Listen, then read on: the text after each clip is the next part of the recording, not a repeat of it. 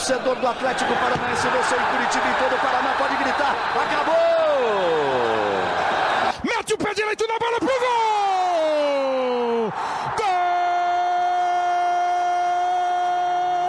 Que lance do Cirino! Espetacular o Cirino!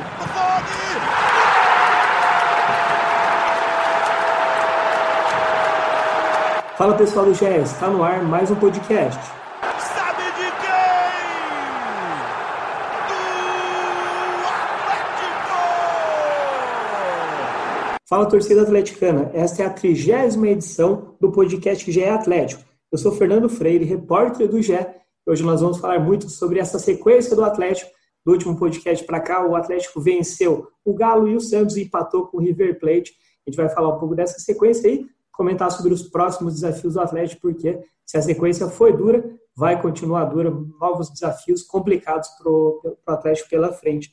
É, antes de começar, né, a gente hoje teve uma notícia ruim aí com a morte do Maradona, um grande ídolo do futebol. Então, dedico aqui esse podcast a ele uma grande referência, um grande ídolo aí do, do esporte, um dos maiores de todos os tempos. E para comentar um pouco sobre o Atlético, conto com o Christian Toledo, comentarista da RPC. Tudo certo, Christian? Ô Freire, um abraço. É claro, hoje é um dia estranho, né? Nesse dia que a gente está gravando o programa, por conta dessa morte do Maradona, é algo que a gente, infelizmente, já meio que esperava que fosse acontecer, mas quando acontece é sempre um choque. É, acho que um pouco até mais para mim, que sou um pouco mais velho que você, ou bem mais velho. É, é, é, o impacto cultural que o Maradona tem no nosso esporte é, é brutal é, e tem na, na própria questão da formação da gente como amante do futebol. É, e é engraçado é, se nós jornalistas, nós que lidamos com a comunicação, ontem tivemos um choque. também por conta disso, da nossa memória afetiva pela perda do Fernando Vanucci, hoje esse choque é geral, porque essa cultura afetiva, essa memória afetiva que o Maradona traz para toda uma geração, pelo menos aí dos que têm 45 anos para mais, e depois tudo que foi mostrado, é, até porque a TV pôde mostrar tudo, né? Diferente um pouco de outros grandes ídolos. O Maradona é o primeiro que a gente viu tudo da carreira dele, né? Tudo em cores, tudo é, em tempo real, via satélite, como a gente falava quando era mais jovem. Então tudo isso, tudo isso impacta bastante.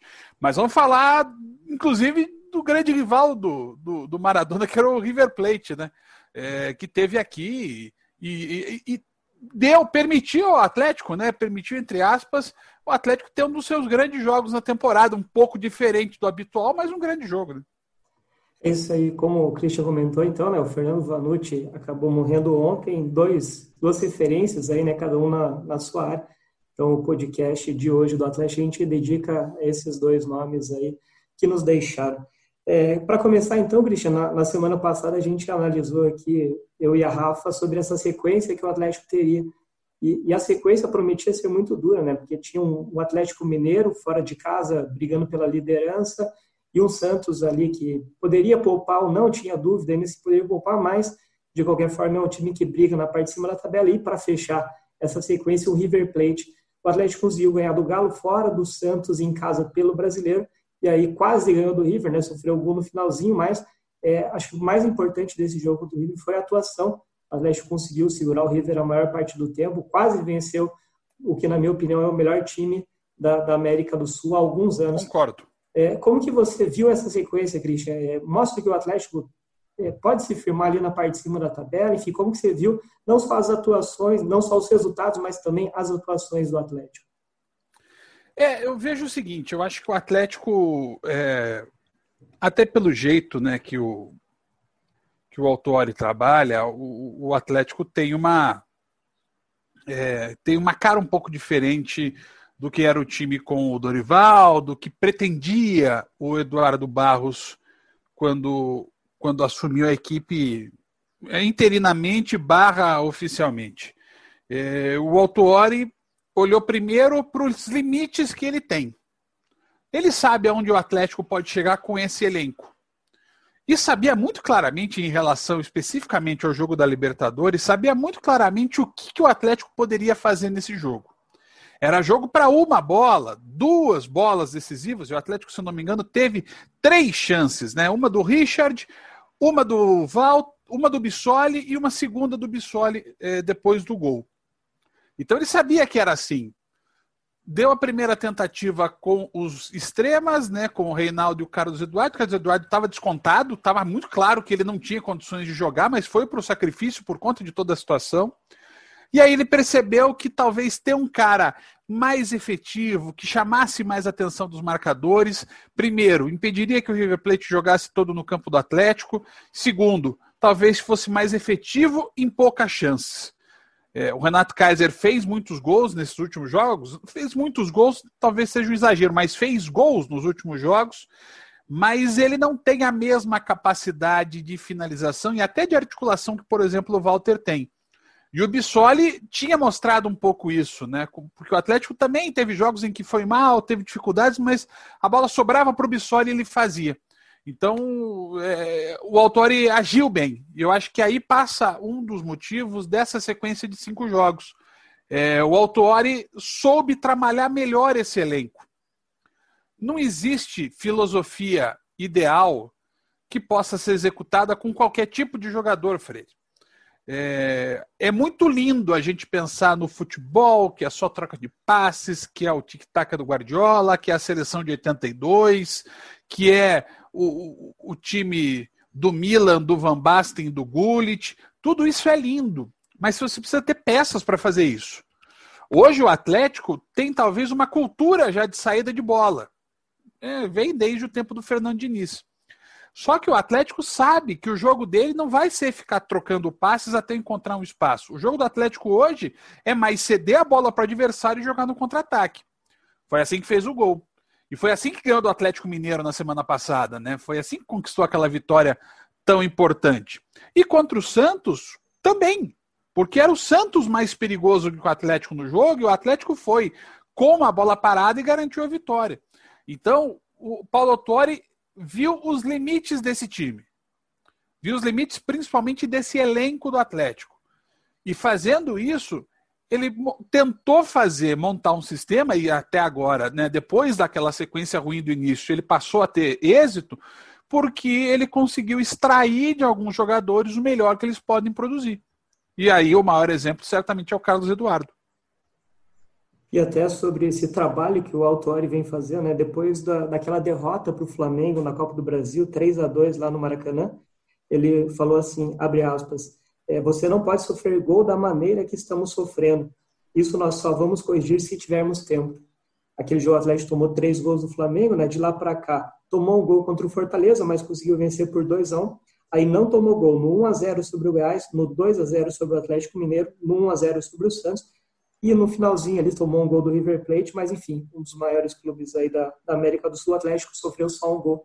É, como que você vê essa, esse encaixe do sistema defensivo, Cristian? Até levando em consideração que contra o River, o Atlético não tinha Santos e Abner, que são bem sendo titulares, não tem o Jonathan que está um pouco tempo aí mais é, desfalcando o Atlético, né?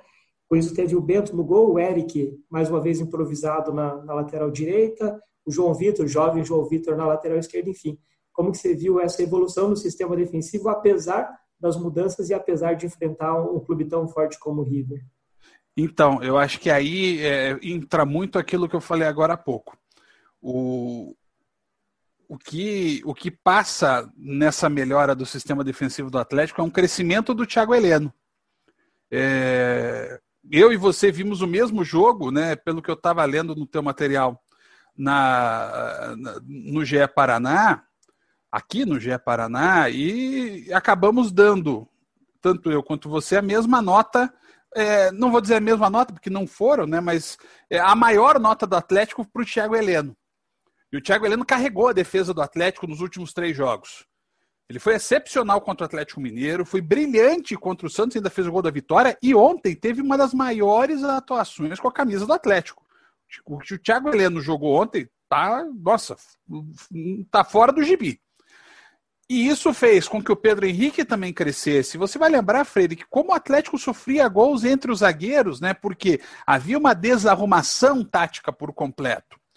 O que também mudou é que o Eric, mesmo tendo participado, né, iniciado a jogada do gol, a assistência estava marcada para ele no gol do Bissoli, é, essa foi uma das raríssimas incursões dele ao ataque. Então, já que o Eric não é um lateral, é, o Eric está sendo posicionado como um defensor. E não é. Já que é para ser assim, é melhor colocá-lo como um defensor, porque daí ele vai comprometer menos. É, mesmo assim, a gente viu a dificuldade extrema que ele teve com o De La Cruz no jogo contra o River Plate, no que, inclusive, o Marcelo Gadiardo ajudou o Atlético, tirando o De La Cruz, tanto que o De La Cruz saiu irritado é, quando foi substituído, era um dos melhores, para mim, inclusive o melhor jogador do River no jogo, estava ganhando todas o Eric. Mas, é, nas outras partidas, em especial contra o Atlético Mineiro, o Eric foi defensivo e cumpriu o seu papel. O problema do Atlético ainda vive na lateral esquerda.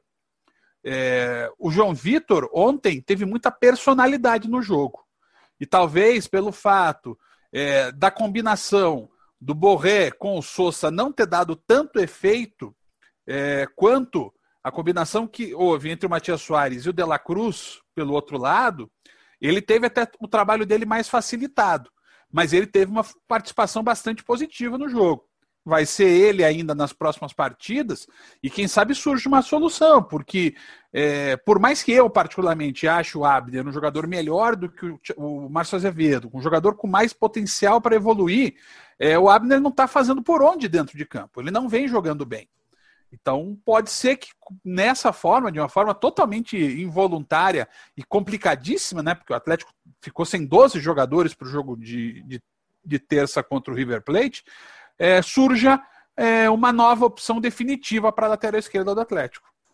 Cristian, até sobre essas mudanças, né? Os jovens acabam ganhando espaço pelos desfalques do time. O Atlético tradicionalmente é um clube que dá bastante chance, chance para os jovens mas, por exemplo, o Bento tem 21 anos, o João Vitor tem 19, o Christian, que para mim é o melhor jogador do Atlético em 2020, tem 19 anos, o Eric é um pouco mais velho, ele tem 23. Enfim, tem vários jovens aí ganhando espaço, mostrando personalidade. O Reinaldo né, tem 19 anos, é um jogador que também tem conquistado ali quando, quando consegue jogar. Não teve ainda uma grande atuação, mas é um jogador que não tem comprometido, tem feito sua parte no ataque. É, como você vê essa atuação dos jovens nesse cenário um pouco complicado né, do futebol brasileiro? O Atlético vivia um momento complicado também, agora está saindo um pouco ali da parte de baixo, mas ainda é um momento tenso, né? Enfim, como você vê a participação desses jovens crescendo, ganhando espaço aí dentro do Atlético? É, de uma forma bastante é, diferente, né? É, até esses jogadores, se a gente for ver, é, Freire, eles são, eles estão dando um passo um pouco além é, do que o Atlético programou como seu caminho de formação.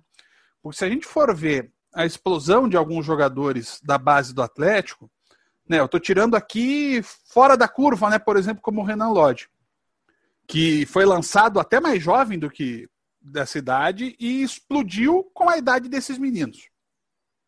Mas o Atlético tem é, expressões de jogadores jovens, ele já tem 20, 21, até 22 anos. Por quê? Porque eles vão sendo maturados no time de aspirantes, no time alternativo, no sub-23, é, usemos o termo que, que for. É, e isso é, permite que o jogador desenvolva mais. Agora não, agora teve que ir no, na, na loucura, né? O Christian até com um pouco mais de rodagem, porque jogou mais tempo paranaense, o Bento jogou uma parte ou outra, o João Vitor nada. Então, é, é, é, foi no afogadilho. É, e por onde o Atlético teve que buscar soluções. Né? É diferente do trabalho que, por exemplo, o Atlético realiza com o Lucas Rauter. O Lucas Rauter está sendo preparado, a gente até imaginava que ele já seria esse jogador, mas o Atlético traz o Pedro Henrique para, quem sabe, dar mais um ano de maturação para o Lucas Rauter no momento de, talvez, quando, no final da temporada que vem, o Thiago Heleno deixar o Atlético, é, o Lucas Rauter esteja pronto para substituí-lo, né, inteiramente pronto para substituí-lo. Agora não, agora foi uma necessidade. Os jogadores renderam porque têm potencial. É, e conseguiram. É, e veja como é que é a coisa do futebol, né, Freire? A gente fala tanto, e até eu falei sobre isso, a gente falou sobre isso aqui no podcast do GE Paraná, é, do impacto que tem a ausência do torcedor é, do impacto que tem a falta do, do torcedor é, para o Atlético. Mas ao mesmo tempo, a pressão que passa para esses meninos é menor. Você veja como é que são as coisas, né? É engraçada essa situação.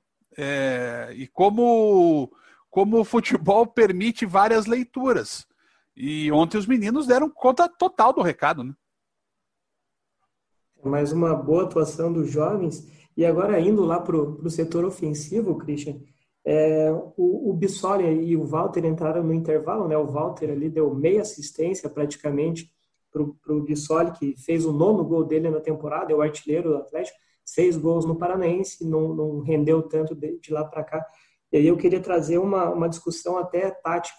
É, o Atlético normalmente joga né, no 4-2-3-1, 4-1, 4-1, depende da, da, da, visão de cada um, mas é basicamente né, o Richard ou o Wellington ali na frente da área, aí o Eric e o Christian, ou o Eric e Léo Stadini, Christian e Léo Stadini, enfim, um desses dois fazendo o papel ali de meio campistas, de um lado o Nicão, do, outro lado o Carlos Eduardo e o Kaiser na frente. Só que contra o River, o Walter entrou muito próximo do Bissoli, né? ficaram os dois ali bem na frente, praticamente um 4-4-2. É, você imagina, primeiro, né, como que você vê essa disputa no ataque? Você acha que o Bissoli e o Walter têm condições de roubar a vaga do Kaiser já, até é, embalados né, por essa atuação contra o River? E você imagina que tem chance de mudar taticamente? Lembrando né, que o Nicão daqui a pouco vai voltar, o Carlos Eduardo não está 100% fisicamente, ou agora deve reconquistar espaço aí. Enfim, como que você vê essa questão? A disputa no ataque e a chance de talvez mudar o setor. Você acha que existe essa chance? Vale lembrar né, que na vitória contra o Atlético Mineiro, o Autori faz um ajuste tático em que o Fernando Canezinho joga mais pela direita, né? E aí já meio que fazendo essa linha, e o Nicão joga mais ou menos na posição que o Walter jogou o segundo tempo. Então o Autori parece já estar meio pensando nessa hipótese. O Walter, tecnicamente, é o melhor atacante do Atlético. E isso ficou mais uma vez evidente ontem. É, é duro é, que, infelizmente, eu não consigo ver o Walter inteiro, totalmente inteiro, para jogar 90 minutos. E essa é uma situação talvez inevitável, que o Walter vai ter que enfrentar é, na sequência da carreira dele. Mas ele, tecnicamente, é o melhor. Se ele tiver inteiro, 100% para jogar uma partida inteira, eu, eu, vejo ele como titular na posição do Kaiser, apesar do Kaiser estar tá, tá respondendo né, nesses últimos jogos. É, ontem essa... o Walter limpou a marcação sem tocar na bola, né? E começa o lance, né, Freire? Ele que vira o jogo da esquerda para a direita para encontrar o Eric sozinho. Sim, em, então, em vários momentos ele conseguiu é, puxar esse contra-ataque, segurar a bola, fazer o pivô. Mesmo o Atlético sendo pressionado, ele conseguiu desafogar um pouco o Atlético em vários momentos. Né? É, ele, ele tem essa, essa facilidade né, de, de, de jogar. E, e assim, é, mudou o jeito do River no momento em que o Walter entra, porque ele tem que ser marcado, ele tem que ser acompanhado. Né? Então, o Pinola e o Paulo Dias já não foram mais tanto quanto estavam indo. No primeiro tempo, se você lembrar, os dois zagueiros do River estavam praticamente na intermediária do campo ofensivo do Atlético né? Porque até o Kaiser voltava para essa linha para fechar. Então, o 4-1-4-1 do Atlético no jogo da Libertadores, ele era todo compactado, mas mesmo assim o River encontrava espaços. Por quê? Porque tinha mais gente lá no campo de ataque. E depois não. Aí o Pinola e o Dias ficaram, só iam na bola parada. O Enzo Pérez recuou também um pouquinho. O, o River teve que mudar um pouco o jeito de jogar e até foram fazendo as alterações é, justamente para isso, né? Quando entra o Carrascal, quando quando entra o Lucas Prato, o, o River é, aposta mais numa questão de força física é, e não tanto no jogo pelas extremas. E, e, então o Walter tem essa capacidade. Agora, eu acho que o Autori vai trabalhar muito de acordo com a circunstância de cada partida. Contra o Palmeiras, por exemplo, é, a mesma situação que passa o Atlético passa o Palmeiras, né? São dois times que vão desfigurados para o jogo. Por mais que o Atlético possa ter, quem sabe, o retorno de um ou outro jogador, mais especialmente o Christian, por conta que dele é lesão, mas eu não consigo imaginar que até por conta do, do encaminhamento da contaminação no Atlético, né, que parte muito provavelmente é, do canezinho positivo, e aí a transmissão para os outros jogadores, no vestiário, no dia a dia, em ônibus, hotel, essa coisa toda, é, então, e como o Canezinho foi identificado como positivo na quinta-feira, não deu 10 dias ainda, né? Vai dar ali, né? Talvez para terça, dependendo do protocolo da Comebol, eles possam até ser imaginados, mas talvez não, que o protocolo da Comebol é um pouco diferente do protocolo da CBF.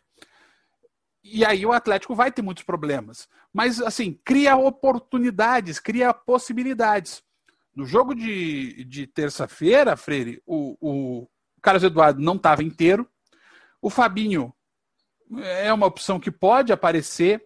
O Reinaldo, é, ele jogou para marcar no jogo de, de, de, ontem, né? Ele não, ele não atacou, ele marcou o tempo inteiro é, no seu setor.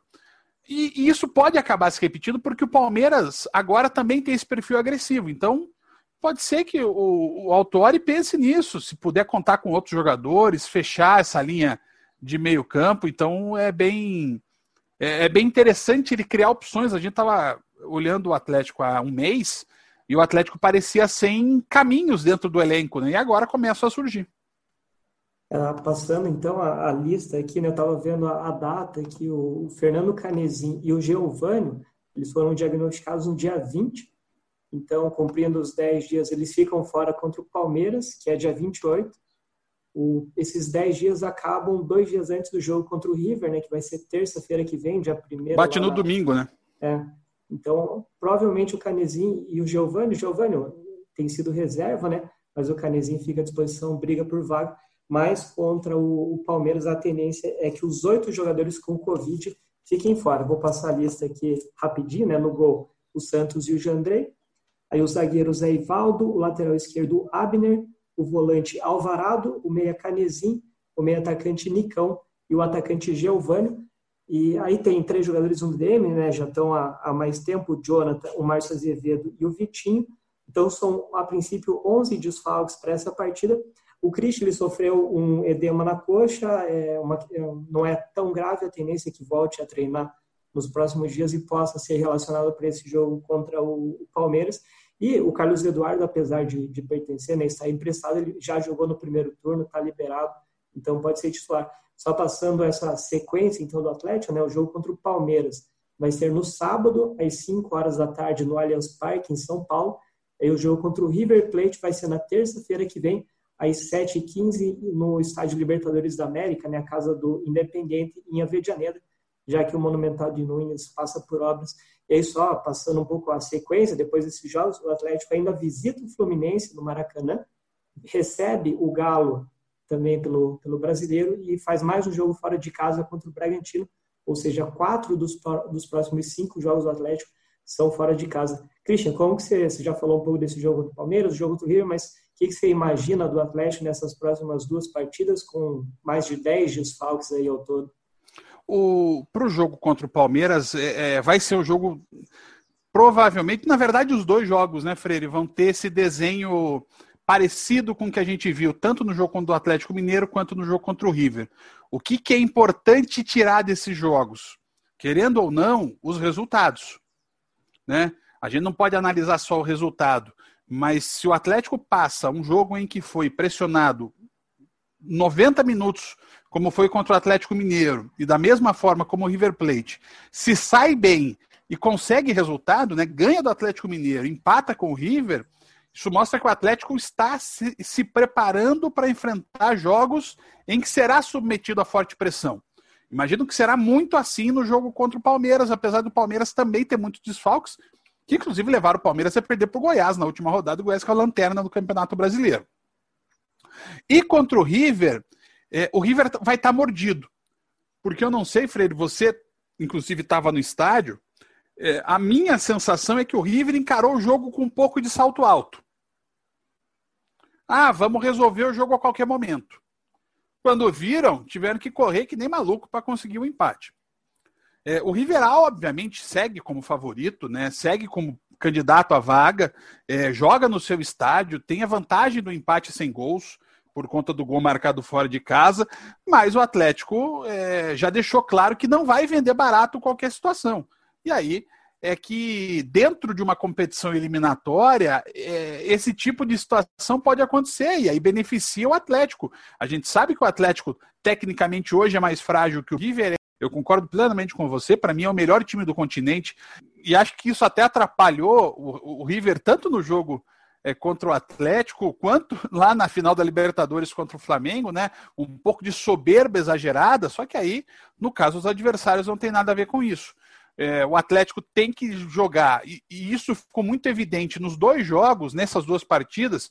É, o Santos tem uma característica um pouco diferente, mas contra o Galo e contra o River, o Atlético foi um time que lutou até o seu limite técnico, físico e tático.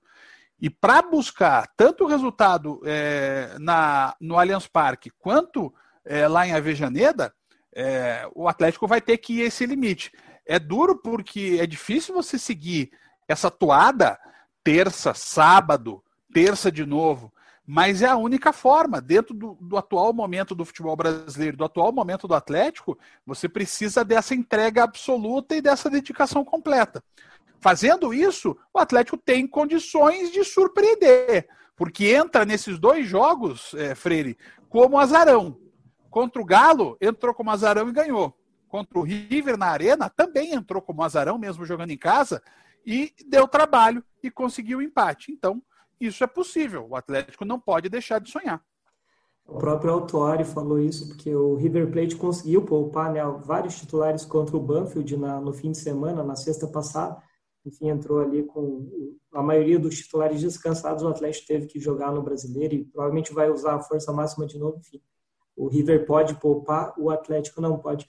Só passando aqui para fechar o podcast, o Atlético, no momento que a gente está gravando, né, tem jogos agora no meio de semana, mas o Atlético é o nono colocado com 28 pontos. A distância para a zona de rebaixamento é de 4 pontos. A distância para o G6, o Palmeiras fecha hoje o G6, a distância é de 6 pontos. Então, o Atlético nas próximas rodadas vai definir seu rumo no Campeonato Brasileiro e na Libertadores. Passando só para fechar rapidinho também os horários, né? Relembrando, o jogo contra o Palmeiras no sábado às 5 horas no Allianz Parque, o jogo contra o River Plate na terça-feira às 7h15 em Avejaneda.